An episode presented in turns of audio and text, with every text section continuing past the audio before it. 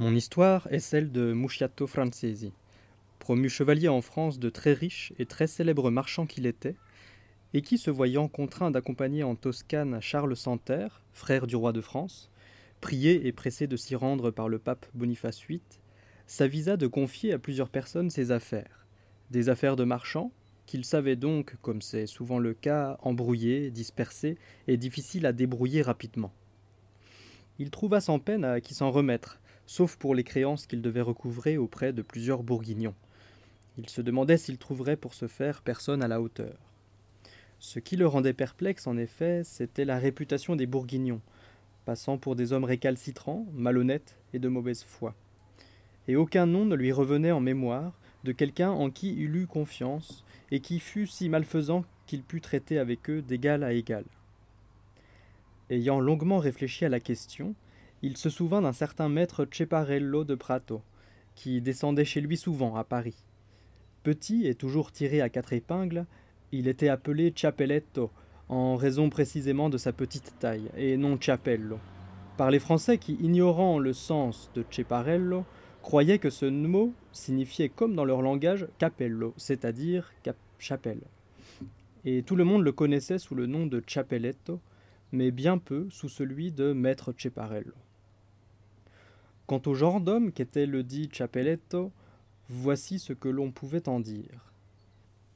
Notaire de son état, il était fort honteux quand l'un de ses actes n'était pas tenu pour un faux, s'avouant plus heureux d'offrir les dix faux dont il aurait fabriqué autant d'exemplaires qu'on lui en aurait demandé que d'en faire chèrement payer d'authentiques. Sollicité ou non, il se délectait à porter de faux témoignages. Et les serments étant alors considérés en France comme sacrés, loin de se faire scrupule d'en prononcer de faux, il gagnait malhonnêtement tout procès où il était appelé à jurer de dire la vérité sur sa foi.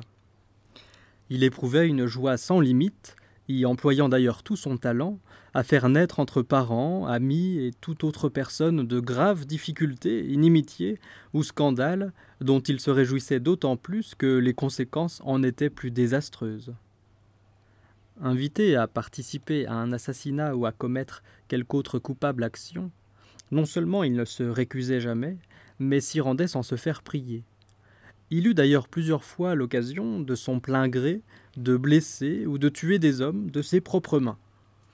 Il ne se privait pas de blasphémer le nom de Dieu et des saints, et ce à la moindre occasion, en homme plus coléreux qu'aucun autre.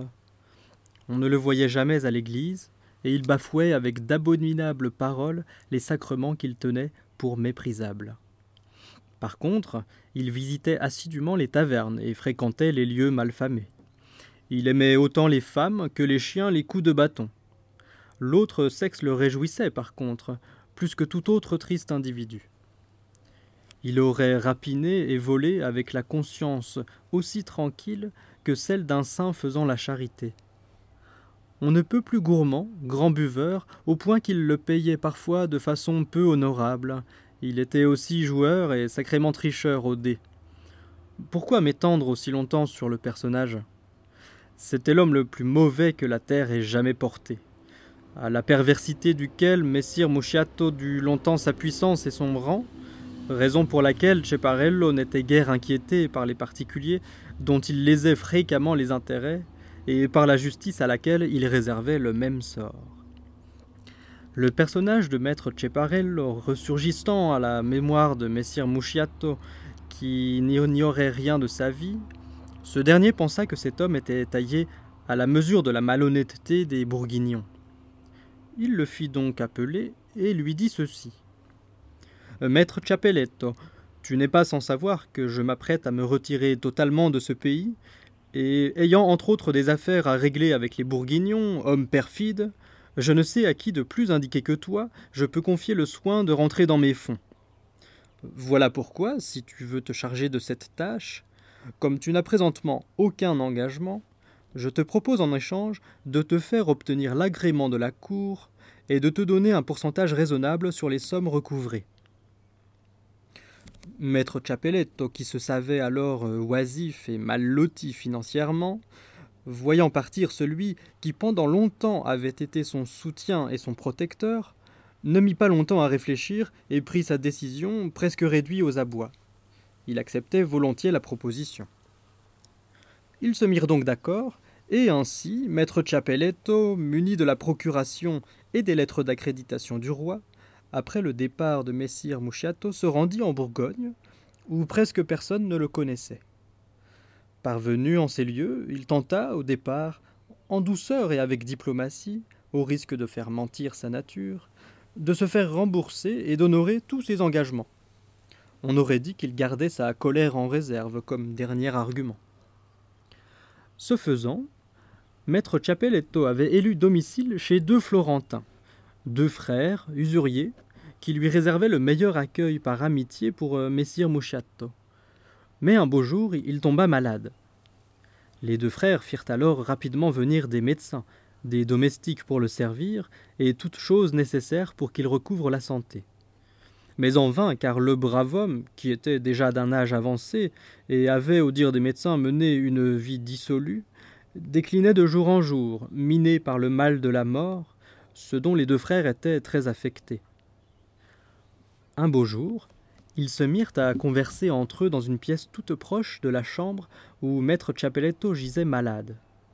Qu'allons-nous faire? se demandait-il, de ce diable d'homme nous voilà, nous voilà dans de beaux draps à cause de lui, car le renvoyer de chez nous dans cet état, c'est encourir le blâme général et nous faire taxer d'inconstance par les gens qui, après nous avoir vu l'accueillir dans un premier temps, puis le faire servir et soigner avec autant d'empressement, vont maintenant nous voir le chasser brusquement de chez nous, à l'article de la mort, sans que l'on ait quoi que ce soit à lui reprocher. D'un autre côté, il a mené une vie si déplorable qu'il ne voudra ni se confesser, ni recevoir le moindre sacrement de l'Église. Or, mourant sans pardon, aucune Église ne voudra de son corps et on le jettera comme un chien au fossé. Et à supposer même qu'il se confesse, il a tant de péchés sur la conscience, et si grave, que le résultat sera le même, car il n'y aura ni prêtre, ni frère pour vouloir, ou même pouvoir lui donner l'absolution. Et n'étant pas absous, on le jettera pareillement au fossé. Or, s'il en va ainsi, les gens d'ici qui haïssent tout à la fois notre métier qui leur paraît inique, et dont ils médisent à longueur de journée, et qui rêvent de nous dévaliser, profiteront de l'occasion pour fomenter une émeute et crier Ces chiens de Lombard dont l'Église ne veut pas, il nous faut nous en débarrasser. Ils se rueront alors sur nos maisons et n'attenteront sans doute pas seulement à nos biens, mais aussi à nos vies, si bien que d'une façon ou d'une autre, si ce gredin meurt ici, nous voilà mal partis. Maître Ciappelletto, qui, comme nous le disions, gisait non loin de l'endroit où les frères discutaient, ayant l'ouïe fine, ce qui est souvent le cas des malades, entendit leurs propos sur son compte. Il les fit donc appeler et leur dit Je ne veux pas que ma présence vous cause du souci, ni vous fasse craindre d'avoir des ennuis à cause de moi. J'ai entendu votre conversation à mon sujet, et je ne doute pas un instant que les choses se passeraient exactement comme vous le dites, si les événements devaient se conclure ainsi que vous le prévoyez. Mais en fait, il en ira tout autrement. J'ai tant offensé Dieu ma vie durant que ce n'est pas un péché de plus à l'article de la mort qui aggravera mon cas. Tâchez donc de faire venir à mon chevet un saint homme des plus vertueux, le meilleur que vous puissiez trouver s'il en existe un. Et laissez-moi faire. Je m'engage à régler vos affaires et les miennes de telle sorte que tout ira bien et que vous ne pourrez que vous louer de moi.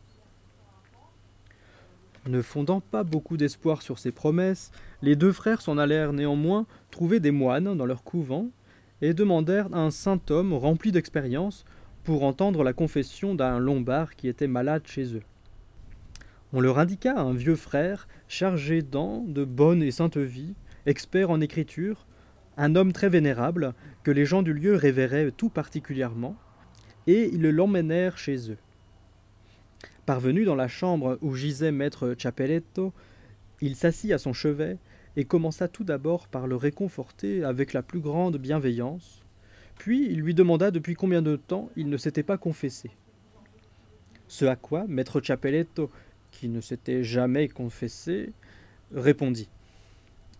Mon père, j'ai l'habitude de me confesser au moins une fois par semaine, ce qui n'exclut nullement que je me confesse très souvent plus d'une fois, Mais je dois avouer que depuis que je suis tombé malade, il y a près de huit jours de cela, je ne me suis pas confessé, si grande est la souffrance que j'ai endurée de par mon état. Le frère lui dit alors Tu as bien fait, mon fils, et il faut persévérer désormais dans cette voie. Mais puisque tu te confesses si souvent, je crois que j'aurais tôt fait d'écouter et de poser des questions. Maître Chapelletto lui dit Ne dites pas cela, mon père. Je ne me suis pas si souvent confessé, ni autant de fois que je ne satisfasse le désir que j'eus toujours de faire une récapitulation générale de tous les péchés dont je me souviens, depuis le jour de ma naissance jusqu'à celui de ma confession. C'est pourquoi, mon bon père, je vous prie de me poser des questions sur tout exactement, comme si je ne m'étais jamais confessé. Et surtout, ne cherchez pas à me ménager à cause de ma maladie, car je préfère martyriser ma chair plutôt que, cédant à ses exigences, faire quoi que ce soit qui puisse perdre mon âme que mon Sauveur a racheté de son sang précieux.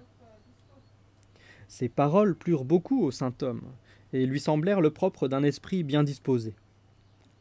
Après avoir donc vivement félicité maître Chapelletto de ses habitudes, il commença par lui demander s'il n'avait pas commis le péché de luxure avec quelques femmes. Ce à quoi maître Chapelletto répondit en soupirant. J'ai honte, mon père, de vous dire la vérité sur ce point, car je crains de pécher par immodestie. Le saint homme reprit alors. Parle sans crainte, car nul n'a jamais péché en disant la vérité, en confession ou ailleurs. Maître Chapelletto poursuivit. Puisque vous me rassurez sur ce point, je vous ferai un aveu. Je suis aussi vierge que le jour où je suis sorti du ventre de ma maman. Oh, que Dieu te bénisse, dit le frère, comme tu as agi avec sagesse. Ton comportement d'ailleurs est, d'autant plus méritoire car il te suffisait de vouloir le contraire pour pouvoir le faire. Puis le, frère lui demanda s'il n'avait pas offensé Dieu par sa gourmandise. Sur ce point, maître Chapelletto, soupirant très fort, répondit que oui, et plus d'une fois, car bien qu'il observât les jeûnes du carême comme le font pendant l'année les personnes dévotes, et qu'il se contenta de plus, trois jours par semaine, de pain et d'eau, il avait bu cette eau avec le goût et le plaisir que procure le vin aux grands buveurs, et ce plus particulièrement lorsqu'il avait infiniment peiné en adorant le Seigneur ou en se rendant en pèlerinage. Plus d'une fois, il avait senti l'envie de manger quelques-unes de ces petites salades de rien du tout que les femmes font lorsqu'elles vont à la campagne. Et il avait éprouvé quelquefois plus de plaisir à manger qu'il ne lui semblait être normal chez quelqu'un qui, comme lui, jeûnait par dévotion. À tout cela, le frère répondit Ce sont là, mon fils, des péchés véniels qui font partie de l'ordre des choses. C'est pourquoi je ne veux pas qu'il te pèse exagérément sur la conscience. Tout homme, aussi saint soit-il, peut à l'occasion apprécier la nourriture après un long jeûne et la boisson après l'effort. Oh, lui dit maître Chapelletto, ne cherchez pas par là à me réconforter, mon père. Je n'ignore pas, vous savez bien, que ce que l'on fait pour servir Dieu doit être fait sans arrière-pensée, avec transparence, et quiconque agit différemment est un pécheur. Très satisfait, le frère lui dit Je suis ravi des bonnes dispositions dans lesquelles je te vois, et la droiture et la pureté de ta conscience en la matière me satisfont au plus haut point. Mais dis-moi, n'as-tu jamais péché par avarice, aspirant à la richesse plus que de raison, ou conservant ce que tu devais restituer? À cette question, maître Chapelletto lui répondit. Je ne voudrais pas, mon père, que ma présence chez ces usuriers vous abuse. Je n'entre en rien dans leurs affaires. Bien au contraire, j'étais venu chez eux afin de les sermonner, de les châtier, et de les détourner de ces profits abominables. Et je crois que j'y serais parvenu si Dieu ne s'était pas ainsi souvenu de son serviteur. Mais je dois vous dire que mon père me laissa une fortune dont j'offris à sa mort la plus grande partie à Dieu. Puis, pour gagner ma vie et aider les pauvres de Dieu, j'ai fait mes petites affaires et j'ai cherché à gagner de l'argent. Je l'ai toujours partagé par moitié avec les pauvres de Dieu, leur offrant une partie de mon bien et gardant l'autre pour subvenir à mes besoins. Mon Créateur n'a d'ailleurs si bien aidé dans mes entreprises que mes affaires n'ont cessé de prospérer. Tu as agi avec sagesse, dit le frère. Mais ne t'es-tu pas souvent mis en colère? Oh, dit maître Chapelletto, je vous avoue très volontiers que cela m'est arrivé très souvent. Mais qui pourrait se maîtriser face au spectacle quotidien des hommes qui font de vilaines choses, n'observent pas les commandements de Dieu et bravent ses jugements Ainsi m'est-il arrivé plus d'une fois de désirer mourir plutôt que de vivre en voyant les jeunes courir après les vanités de ce monde, en les entendant jurer, blasphémer, aller dans les tavernes, ne jamais fréquenter les églises et préférer les chemins du monde aux voies de Dieu. Le frère lui dit alors Mon fils, c'est la juste colère, et je ne saurais quant à moi te la faire expier. Mais cette colère ne t'aurait-elle pas conduit à commettre quelque homicide, à insulter quelque personne, ou bien encore à te rendre coupable de quelque injustice? Et maître Chapelletto Oh là, messire, vous me paraissez pourtant bien homme de Dieu. Comment pouvez-vous alors prononcer de telles paroles? D'ailleurs, si j'avais eu, que dis-je, si la moindre pensée de commettre l'un des méfaits, n'importe lequel, dont vous venez de parler, avait ne serait-ce qu'effleuré mon esprit, croyez-vous que Dieu m'aurait si longtemps gardé son appui? Ce sont les assassins et les criminels qui se livrent à ces actes-là et de ma vie je n'ai pas rencontré un seul de ces coquins sans penser Va, que Dieu te convertisse. Le frère poursuivit. Dis-moi maintenant, mon fils, et béni sois-tu de Dieu. N'as-tu jamais porté de faux témoignages contre quelqu'un? N'as-tu jamais médit de personne? Ne t'es-tu jamais approprié le bien d'autrui sans son consentement? Bien sûr que si, messire, répondit maître Chapelletto j'ai dit du mal d'autrui. Car j'eus autrefois pour voisin quelqu'un qui ne cessait de battre sa femme sans raison, si bien qu'un jour j'ai dit du mal de lui aux parents de son épouse, tant j'éprouvais de pitié pour cette pauvrette qu'il mettait dans Dieu sait quel état, à chaque fois qu'il avait forcé sur la boisson. Le frère lui dit alors Bon, tu me dis que tu as été marchand, mais n'as-tu jamais trompé personne, comme c'est le propre de la profession Oh que oui, messire, dit maître Chapelletto, mais par ma foi, je ne saurais vous dire qui. Tout ce que je peux dire, c'est que quelqu'un m'avait apporté l'argent qu'il me devait pour un achat de draps, et je mis la somme dans ma caisse sans la recompter.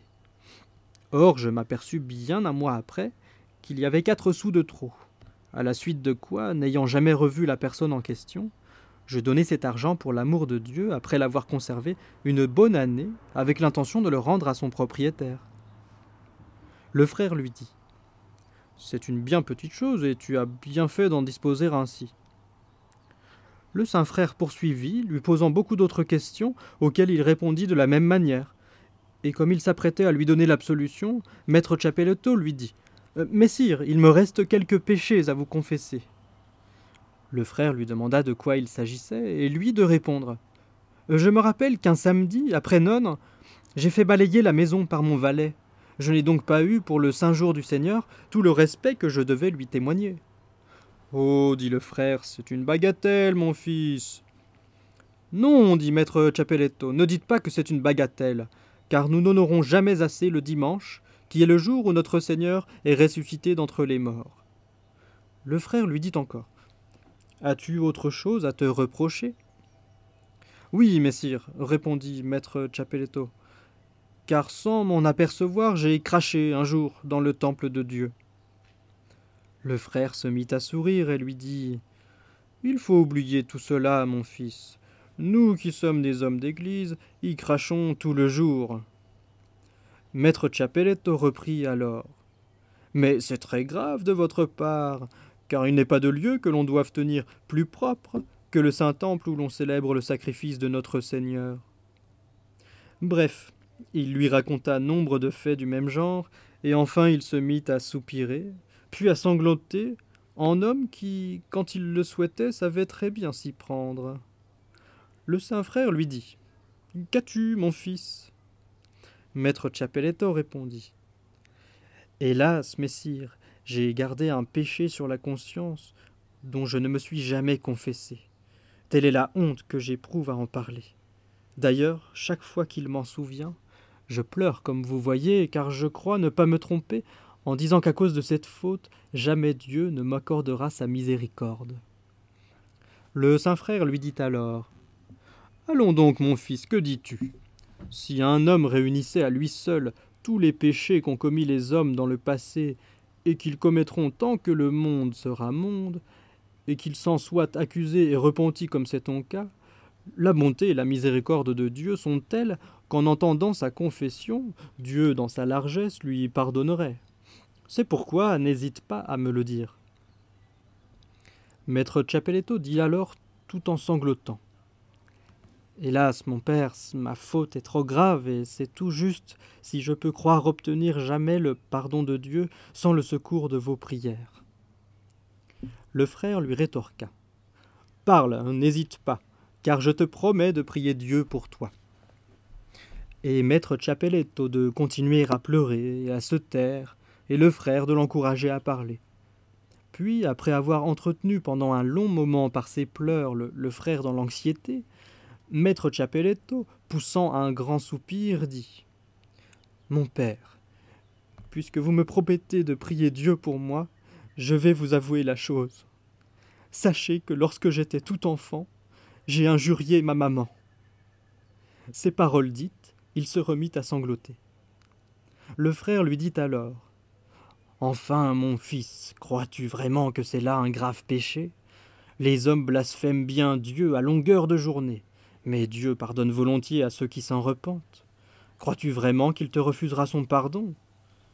Sèche tes larmes, ressaisis-toi, car très sincèrement, si tu avais été l'un de ceux qui le mirent en croix, le repentir dont tu fais montre t'assurerait son pardon. Maître Chapeletto reprit alors. Hélas, mon père, mais que dites-vous? Ma douce maman qui m'a porté neuf mois, jour et nuit, et m'a pris dans ses bras plus de cent fois. J'ai bien mal agi en l'injuriant, et mon péché est très grave. Hein. Si vous ne m'aidez pas de vos prières, jamais je n'obtiendrai le pardon. Voyant que maître Chapeletto n'avait plus rien à lui confesser, le frère fit le signe de l'absolution et lui donna sa bénédiction, le tenant pour un très saint homme, convaincu qu'il était de la véracité de ses propos. Et qui d'ailleurs aurait pu en douter en entendant un homme à l'article de la mort se confesser ainsi? Puis il lui dit en conclusion Maître Chapeletto, avec l'aide de Dieu, vous serez bientôt guéri. Mais s'il se faisait que Dieu rappelle à lui votre âme bénie et en de si bonnes dispositions, vous plairait-il que votre corps soit enseveli dans notre couvent? Maître Chapeletto lui répondit Oui, messire, et j'ajouterai que je ne désire aucune autre sépulture. Car vous m'avez promis de prier Dieu pour moi, sans compter que j'ai toujours eu pour votre ordre une dévotion toute particulière. Je vous prie donc que, lorsque vous serez rentré dans votre couvent, vous me fassiez porter le corps du Christ, vraie source de vérité, que vous consacrez chaque matin sur l'autel.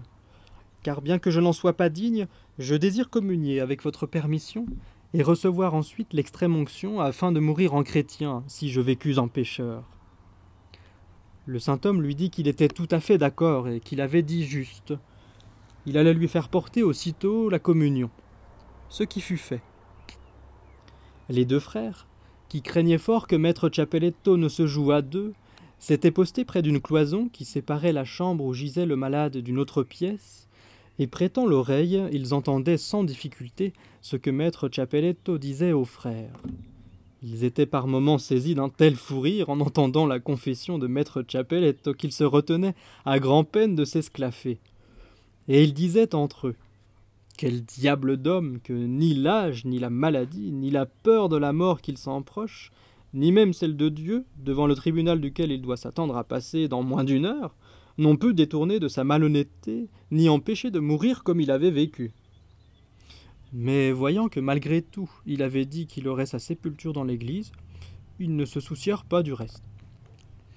Maître Chapeletto communia peu après, et son état empirant sans remède, il reçut les derniers sacrements et mourut le jour même de sa bonne confession, peu après les vêpres.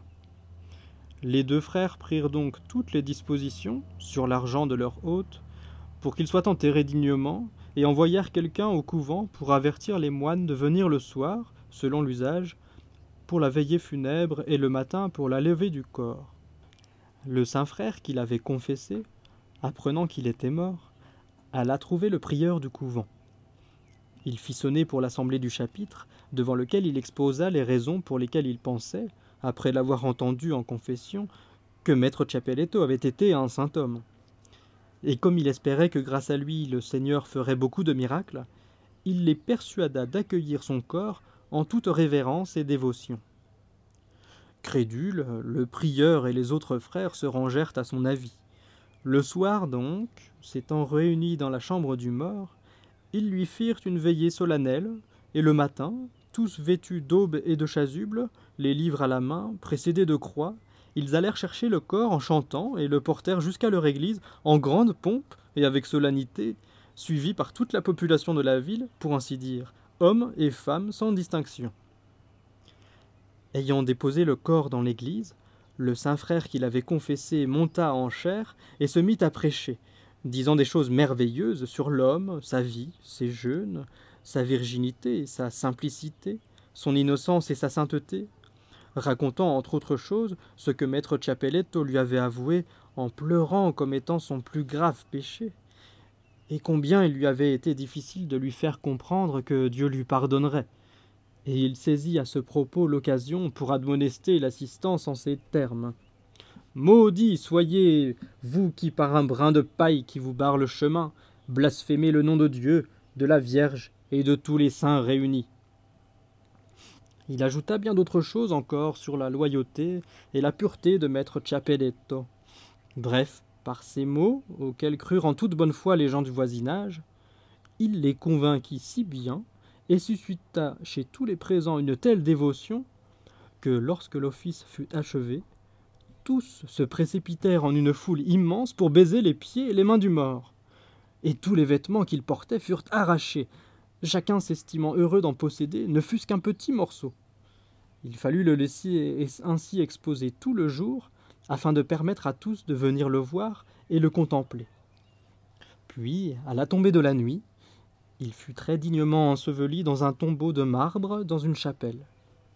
Et dès le lendemain, les gens commencèrent à se rendre en pèlerinage, à allumer des cierges, à l'adorer, puis à former des vœux et à suspendre alentour des figurines de cire selon la promesse qu'ils avaient faite.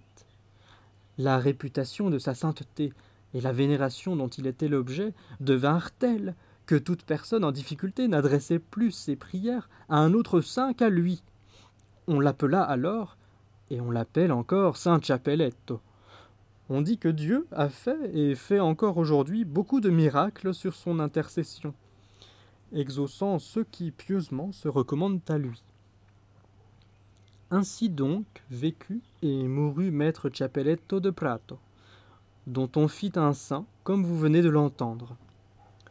Loin de moi l'idée de nier sa présence parmi les bienheureux, car sa vie, quoique malhonnête et scélérate, ne l'empêcha pas de se repentir si sincèrement à la toute dernière extrémité, que Dieu ne puisse peut-être avoir pitié de lui et l'accueillir dans son royaume.